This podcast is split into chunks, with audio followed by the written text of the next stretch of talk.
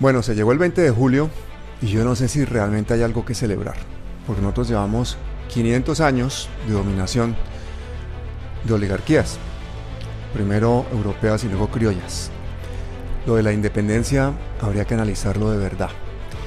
Y para poder tener una conversación de esas, pues lógicamente hay que invitar a un historiador, y yo ni más ni menos invité a un historiador de la Universidad Nacional, que es profesor de la Universidad de Antioquia. Wilmer Zuleta, bienvenido.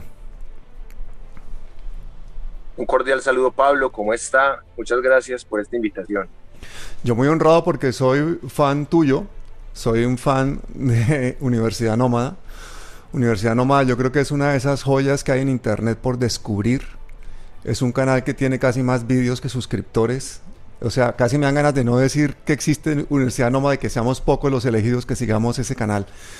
Un canal que hace una persona que tiene el conocimiento que tienes tú, que tiene esa visión de historiador y esa visión de activista es una verdadera joya. Yo invito a todos ustedes a que para empezar busquen Universidad Nómada, vean esos contenidos.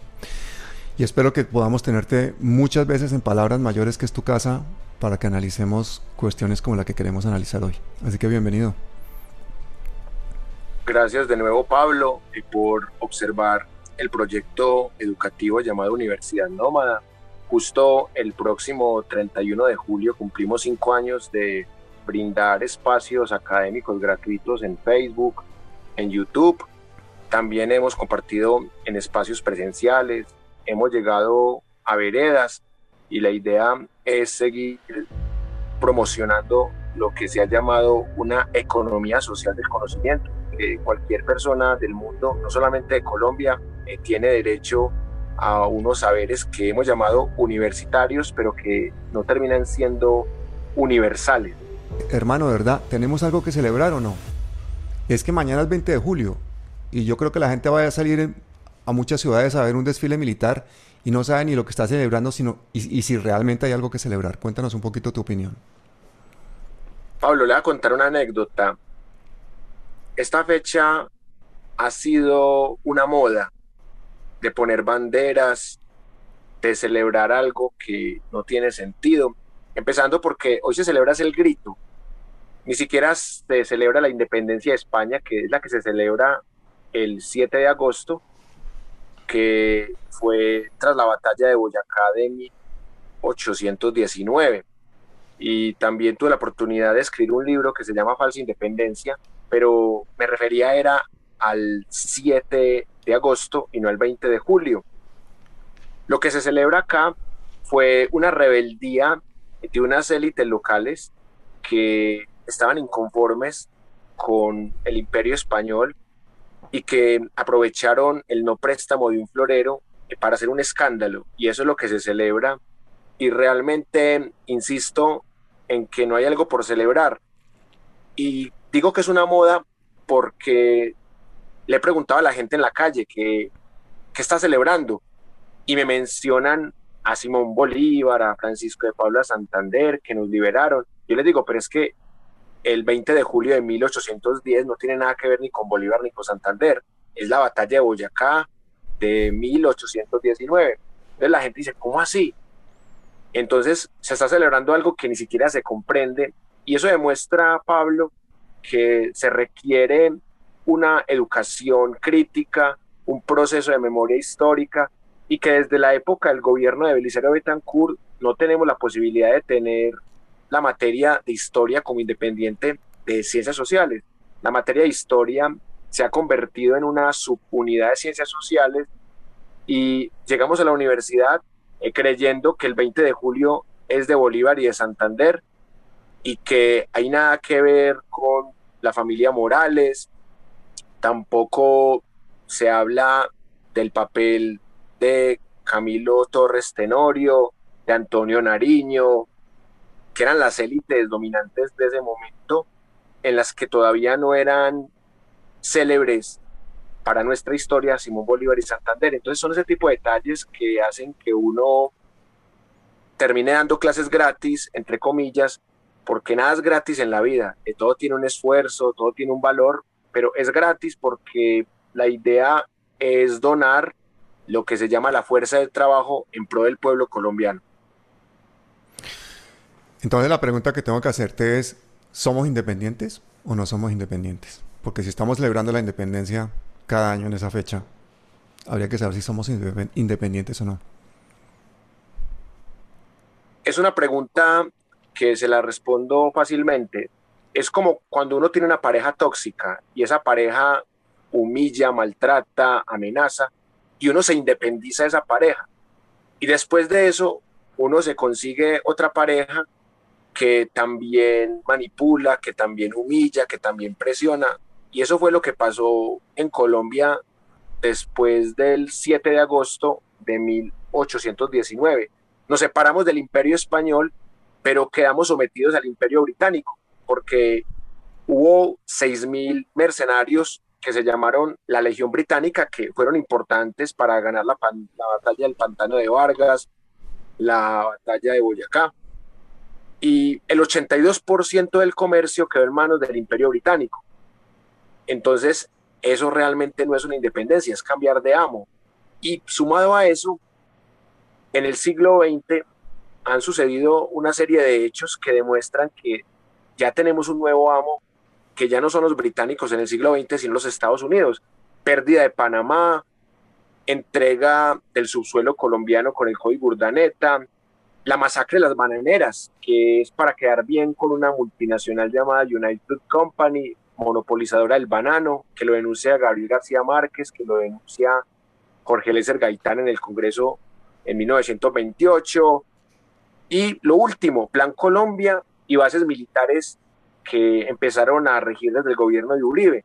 Entonces, eso yo no lo llamo independencia, yo lo llamo relaciones con un nuevo amo y eso es lo que vale la pena reflexionar, que Colombia no es soberana, no es independiente y que sus gobiernos están bastante amarrados a organizaciones como la OTAN, organizaciones como el Banco Mundial, como el Fondo Monetario Internacional, como la OCDE. Así que, en resumen, independencia no hay, hubo cambio de amos.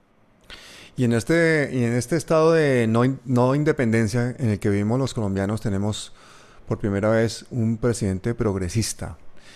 Y yo soy de los que soy un poco escéptico respecto a algunas de las medidas que ha anunciado Gustavo Petro para asegurarnos, por ejemplo, eh, y ojalá fuese posible, eh, una soberanía alimentaria, por ejemplo, intentando renegociar los tratados de libre comercio, subiendo los aranceles, una serie de cosas que van a ser muy complicadas porque el gobierno norteamericano, el imperio norteamericano, no ha demostrado ni con gobiernos demócratas ni republicanos estar dispuestos a dar el brazo a torcer cuando de los intereses imperiales se trata.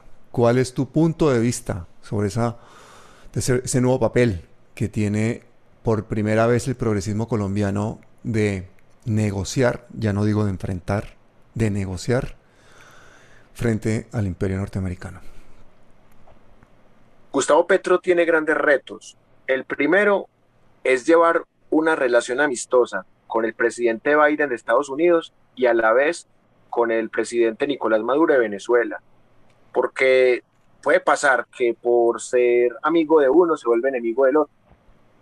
Y la clave de un estadista es negociar con todos y no pelear con ninguno. Y Gustavo Petro ya habló con Biden, va a tratar de renegociar el Tratado de Libre Comercio. Yo no creo mucho que lo logre, pero por lo menos empezó una relación amistosa con Estados Unidos y también habló de normalizar relaciones con el gobierno de Venezuela y también habló con Nicolás Maduro y por lo pronto en ese aspecto se puede decir que está haciendo lo que uno espera de un gobierno progresista de un gobierno que se ha jactado de ser diferente.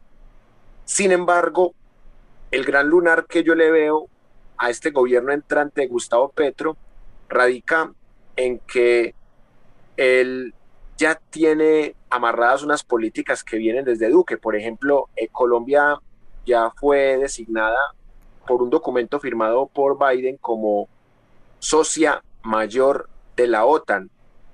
Así que Petro no va a poder deshacerse de eso. Sin embargo, hay unos casos muy curiosos a nivel mundial, como por ejemplo el presidente de Turquía, Erdogan, que él es amigo de Putin y a la vez es presidente de un país que es miembro de la OTAN, uno de los 30 miembros. Entonces, si el presidente turco ha podido ser de la OTAN sin tener que pelear con los gobiernos enemigos de la OTAN, Petro también lo podría lograr. Porque insisto que es importante tener una buena relación con todos los países. El señor AMLO en México lo ha logrado hasta cierto punto y es mostrarse neutral ante el conflicto entre Rusia y Ucrania y así poder comerciar con diferentes países, hacer parte de diferentes organizaciones. Entonces, Gustavo Petro tiene el gran reto de mantener unas buenas relaciones diplomáticas y haber nombrado a alguien tan experimentado como Leiva Durán, como canciller, es importante porque es alguien que ya está acostumbrado a tratar con diplomáticos y que al menos Colombia no va a tener sanciones de Estados Unidos, ni tampoco va a ser un país que tenga que estar peleando con Rusia o con China o con lo que llaman el BRICS, que son el bloque de países que están tratando de crear unas dinámicas diferentes a Estados Unidos, a la Unión Europea, que en el BRICS está Brasil, está Rusia, está la India, está China y está Sudáfrica y Argentina está próxima a unirse. Entonces yo no veo necesidad de que Petro se una al BRICS porque tampoco veo que Biden tenga intenciones de sancionar a Colombia por Gustavo Petro. Bueno, una de las cosas que a veces perdemos el contexto los colombianos es darnos cuenta quiénes nos han metido en los problemas internacionales en los que resultamos a veces, porque por ejemplo, si analizamos los, la firma de los tratados de libre comercio por parte de Uribe, eh, la entrega de bases militares por parte de Uribe, eh, vemos como efectivamente la política internacional de Colombia queda bastante atada hasta el presente por una política uribista que ha sido respaldada plenamente por el gobierno de Estados Unidos durante todos estos años, que le ha significado mantener esa importancia geoestratégica frente a ese poder tripartito que, se reparte en este momento el poder en el mundo. Esa frontera con Venezuela no es una frontera entre los países latinoamericanos, es realmente la frontera entre China, Rusia y el imperio norteamericano, y Colombia sirve de portaaviones. Entonces, yo no sé, pero me parece que vamos a tener que invitarte a un programa muy especial que vamos a hacer con Gloria Gaitán. Eh, una serie de programas sobre Jorge Eliezer Gaitán, quien realmente denunció, criticó, se enfrentó al gobierno norteamericano, quien realmente fue uno de los primeros feministas convencidos, cuya primera ponencia fue sobre las bananeras en el Congreso, brillante ponencia, y quien vivió muy de cerca pues todo ese expansionismo norteamericano. Tendremos que dar contexto. Estás muy invitado desde ahora, Wilmer. Gracias, Pablo. Será un gusto compartir con Gloria, con usted y hablar de este personaje tan importante en la historia de Colombia, porque con Gaitán podemos hablar de la masacre de las bananeras, mm. de por qué pierden el poder los conservadores en 1930, también de por qué se dividió el Partido Liberal en 1946, que le dio la victoria al ingeniero conservador Mariano Espina Pérez, el magnicidio que hizo que la violencia se quintuplicara en Colombia y que la economía estuviera bien por el café, pero mal por la violencia, que nacieran las guerrillas liberales, grupos de exterminio que se llamaban antichusmeros, que eran pájaros y chulavitas, y muchas cosas más que pasaron en el país entonces, entender la historia de Gaitán y su lucha política es entender la historia reciente de Colombia y por eso sería un honor compartir con ustedes este espacio. Claro, el honor va a ser mío, pero fíjate una cosa, por ejemplo, la indignación de Gaitán ante las masacres de las bananeras por parte del gobierno colombiano, porque fue el gobierno colombiano el que hace ese genocidio. Tú me vas a aclarar cuál es la cifra de muertos, pero necesito que me digas ¿qué piensas del hecho de que por primera vez el gobierno colombiano ataque a sus propios trabajadores que vivían prácticamente en un régimen de semiesclavitud para una empresa norteamericana que ni siquiera pagaba impuestos y que durante 40 años permaneció en nuestro territorio explotando las frutas? Y que esa es como una de las demostraciones importantes con la que nos encontramos en, en Latinoamérica por primera vez de que los intereses económicos norteamericanos se convierten en intereses de su seguridad nacional y que están dispuestos a llegar a cualquier punto con tal de mantener esos privilegios. De hecho, Gloria Gaitán mantiene la tesis de que su padre fue asesinado por la CIA con la ayuda de las oligarquías colombianas. ¿Cuál es tu punto de vista como historiador de, de ese magnicidio? Hay cuatro hipótesis sobre ese magnicidio, pero la más probable y la que está documentada es la que considera Gloria, porque inicialmente se creyó que era la élite conservadora, eh, también se sospechó de la élite liberal, porque el Partido Liberal estaba dividido desde 1946. Incluso las fuentes uribistas le han echado la culpa a Fidel Castro, que Fidel Castro era un muchacho que todavía le faltaban 11 años para hacer la revolución cubana, esa es la más absurda, hay la culpa a Fidel Castro, pero en los 60 se desclasificó un archivo del embajador de Estados Unidos, Willey, que en latín dijo cuidado con Gaitán. Y este se convirtió en el principal indicio para considerar que la hipótesis más viable, más creíble de este magnicidio fue que fue una orden de la CIA porque estaba iniciando un fenómeno que se llamaba guerra contra el comunismo, que se puso de moda en Estados Unidos como macartismo, que era tildar a cualquier sospechoso de comunista para hacerlo aniquilar. Entonces, tuve la fortuna de participar en un proyecto editorial que se llama 100 preguntas y respuestas para comprender el conflicto colombiano, en un proyecto que inició el colega y amigo Mauricio Montoya Vázquez un trabajo que fue publicado por la Universidad Católica de Cali y allí una de las preguntas es ¿por qué mataron a Gaitán? Y fundamentalmente había muchas razones para matar a Gaitán, pero la fundamental fue que las élites, tanto conservadoras como liberales, lo veían como un peligro y también la CIA porque consideraban que Gaitán era socialista y que representaba un verdadero peligro. Sabemos que desde el liberalismo no gaitanista se le tildaba de fascista por su paso por Italia, pero la mayoría de caricaturas, que esas las voy a compartir más adelante, las caricaturas políticas que se hacían en la época de Gaitán, mostraban a Gaitán como el oso, como el símbolo del socialismo que pretende volverse comunismo. Entonces, desde mi interpretación historiográfica, la única que está documentada es la de la CIA, que si la CIA a través de un embajador de Estados Unidos en Colombia dice cuidado con Gaitán, eso es una prueba casi que contundente de que en efecto fue la CIA. Petro conoce todas esas cosas y Petro también conoce la segunda parte de la historia, que no solamente ha sido el asesinato de Gaitán, el, el magnicidio, sino el memoricidio la persecución que ha sufrido la familia Gaitán por el Museo Gaitán por parte de Álvaro Uribe. Esto es una historia que tiene que contar Gloria Gaitán. Y está muy claro por qué era necesario borrar esa memoria de Gaitán. Gaitán representó un icono progresista en una época muy temprana, se adelantó a su época realmente.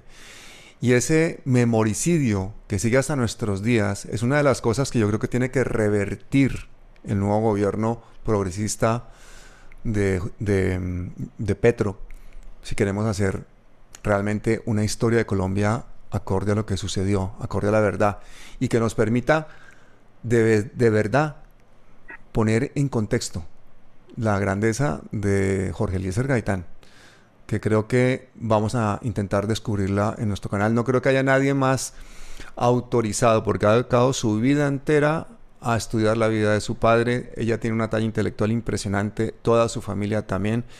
Y yo creo que va a ser un bonito descubrimiento. Por ahora nos quedamos en que este 20 de julio no hay nada que celebrar. Ese desfile militar nos hace pensar en el gasto militar exagerado que tiene Colombia, uno de los países más militarizados de acuerdo al Producto Interno Bruto en el mundo. Un país que tiene tres veces el, ejército de, España, teniendo la mitad de la población. Un país que tiene en este momento una necesidad de sobrevivir, de sacar a 20 millones de, personas de la pobreza. Y que por otra parte tiene el influjo directo de ese ejército, de esa policía en la sostenibilidad de ese futuro gobierno.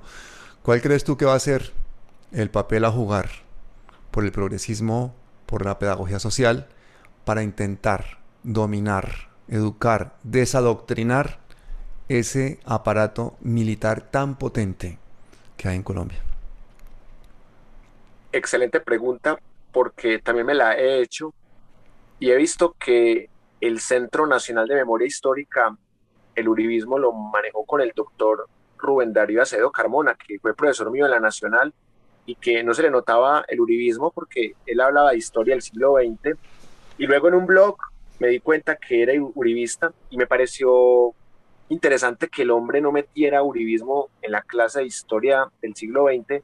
Sin embargo, su manejo del Centro Nacional de Memoria Histórica es muy cuestionable porque él llegó diciendo que hablar de la Unión Patriótica era hacerle propaganda a la izquierda, lo cual es falso porque en efecto hayan sido 5.000, 6.000, 6.500 asesinados del movimiento Unión Patriótica, eso no se puede borrar de la historia así uno sea de izquierda, de derecha, de centro, de lo que sea. Entonces, eh, yo sí quedé muy decepcionado con el manejo del doctor Rubén Darío Acedo Carmona y con Gustavo Petro. Vamos a recuperar, al menos esa es la esperanza, un manejo crítico del Centro Nacional de Memoria Histórica, un manejo que realmente permita una construcción de una memoria que vaya más allá de la historia patriótica y que también vaya más allá de la historia sectaria, porque lamentablemente estamos llenos de sectarismo, de fanatismo, y este pueblo no tiene historia.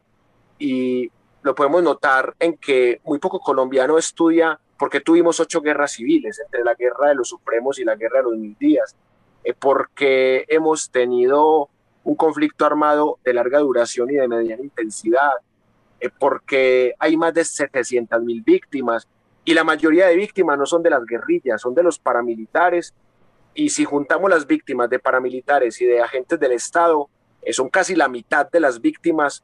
Entonces, esto hay que replantearlo y explicar muy bien eh, por qué nacen las guerrillas, por qué nacen los paramilitares, por qué nacen los narcotraficantes, por qué nacen las bandas criminales. Entonces, vamos a tener muchas tareas por hacer en estos cuatro años de Gustavo Petro y muchas tareas pedagógicas sociales por parte del periodismo alternativo, de los medios de comunicación alternativo, de los profesionales y humanistas colombianos, que junto con la nueva ministra de Cultura, Patricia Ariza, tenemos una labor importante y es reescribir esta narrativa esta historia contada por los vencedores, contadas por las hegemonías, que en este momento 20 millones de personas que están saliendo de la pobreza, que han sido excluidas socialmente gracias a que la educación ha sido una herramienta de exclusión social y gracias a un clasismo ancestral, tenemos por primera vez la oportunidad de cambiar eso en nuestra historia, en nuestro presente. Nuestros hijos no pueden seguir viviendo en un estado de injusticia social en un país tan discriminatorio como Colombia. Yo creo que sería interesante que este 20 de julio hagamos una reflexión. ¿Qué bandera tenemos que izar realmente en Colombia? Si no es la bandera de la paz. Yo los invito a que lleven una bandera blanca si van a algún desfile.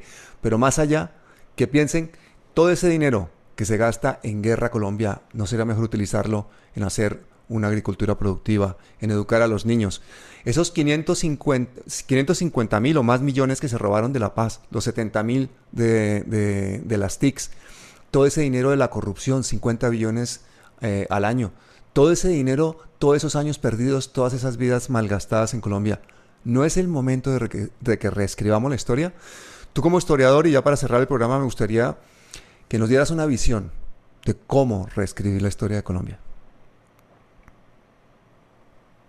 Lo primero es refutar esa historia de grandes ídolos, que no, que es que son los héroes de la patria, no, estos no son héroes, o sea, son burgueses que se tomaron el poder por la fuerza, que prometieron una república, pero una república en la que no incluyeron a afros, a indígenas, a mujeres, a pobres, a iletrados. Una república desde 1821 con la Carta de Villa del Rosario de Cúcuta, pero fue una república para élites.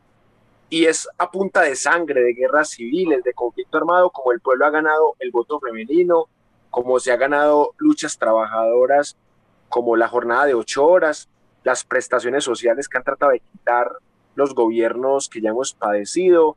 Entonces, la mejor forma de reescribir la historia es contando la historia de los vencidos, la historia de afros, de indígenas, de campesinos desplazados, la historia de los de abajo, la historia de las mujeres violentadas sexualmente. Esa es la historia que vamos a reescribir, porque no vamos a falsificar la historia, porque la historia ya está falsificada. Lo que vamos a hacer es recontarla, pero teniendo en cuenta las voces de diferentes representantes de lo que se ha llamado como los nadies, como aquellos que no han tenido ni el poder ejecutivo, ni el legislativo, ni el judicial, y que tampoco han tenido el cuarto poder, y que apenas ahora con las redes sociales se está empezando a invadir, así sea un 1% de ese cuarto poder, con influencers que son de oposición. Entonces, esa historia hay que reescribirla con pensamiento crítico y como decimos en la Universidad Nómada, eh, buscando una sociedad más democrática en lo político,